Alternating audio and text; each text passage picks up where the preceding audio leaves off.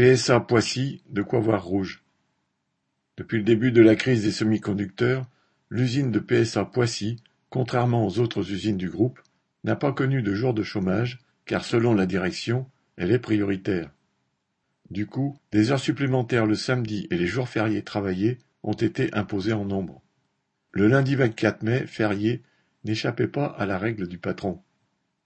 Les travailleurs qui avaient envisagé de partir ce week-end de trois jours avaient dû y renoncer. Mais la fourniture des semi-conducteurs aux constructeurs automobiles est engorgée au point que la pénurie a touché l'usine de Poissy.